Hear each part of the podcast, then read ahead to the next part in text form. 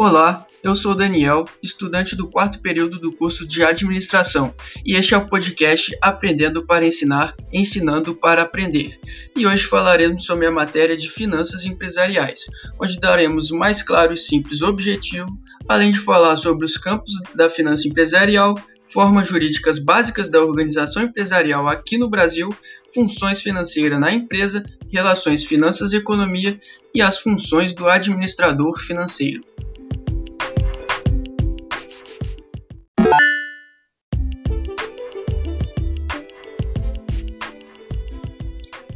O objetivo da área financeira é a criação do valor e a maximização da riqueza dos investidores. No caso de empresas sociais anônimos, o investidor é o acionista, e no caso de empresas privadas limitadas, o investidor é cotista.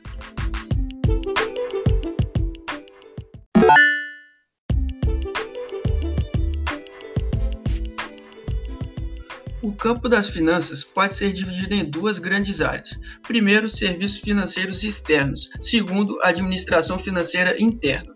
Quando falamos de serviços financeiros internos, estamos nos referindo à concepção, ao desenvolvimento e à oferta de produtos financeiros que uma empresa irá vender para outra empresa.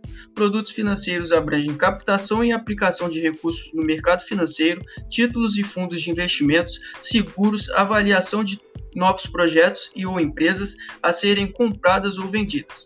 E quando falamos de administração financeira interna, estamos nos referindo a finanças internas e finanças da empresa.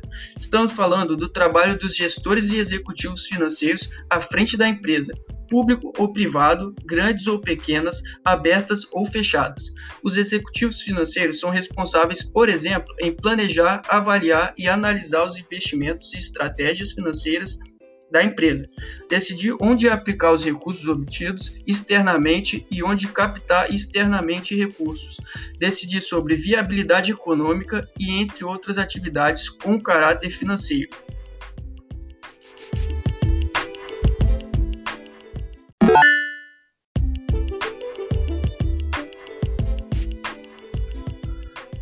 Sobre formas jurídicas básicas de organização empresarial no Brasil, os principais tipos de empresa quanto à sua constituição são o empresário individual, sociedade limitada, sociedades anônimas e sociedade simples.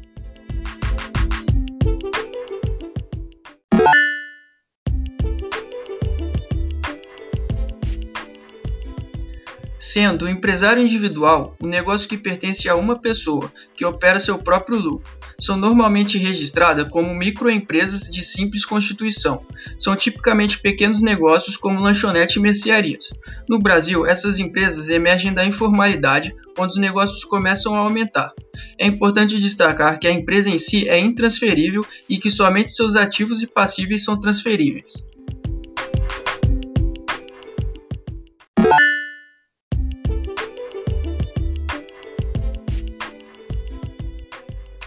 Já a sociedade limitada é o tipo mais comum e usual de empresas coletivas.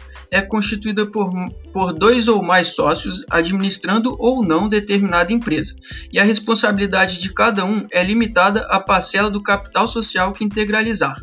Mas um dos sócios terá sua responsabilidade ilimitada.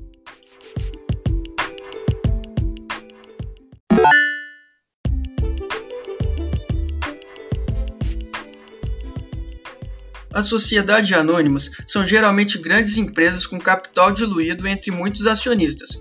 O capital social de uma sociedade anônima é dividido em ações, portanto, a ação representa a menor fração do capital social de uma empresa.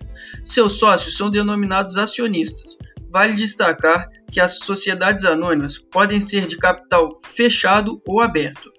As empresas de capital fechado são aquelas cujas ações estão na mão de poucas pessoas e não são comercializadas em bolsas de valores. Já as de capital aberto têm suas ações comercializadas na bolsa de valores, podendo ser acessíveis a qualquer interessado.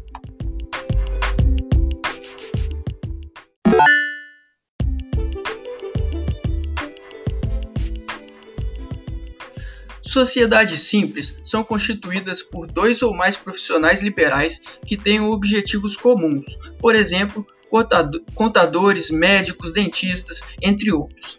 A sociedade personificada simples podem ou não ter fins lucrativos. Devem ter seu contrato social registrado no registro civil das pessoas jurídicas e a responsabilidade do sócio administrador será ilimitada, a não ser que haja no contrato social cláusula de responsabilidade solidária.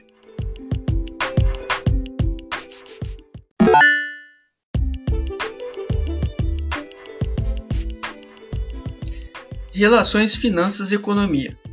As finanças e economia estão intimamente relacionadas. O princípio econômico utilizado na administração financeira é a análise marginal de relação custo-benefício, ou seja, decisões são tomadas quando os benefícios adicionais são superiores aos custos adicionais.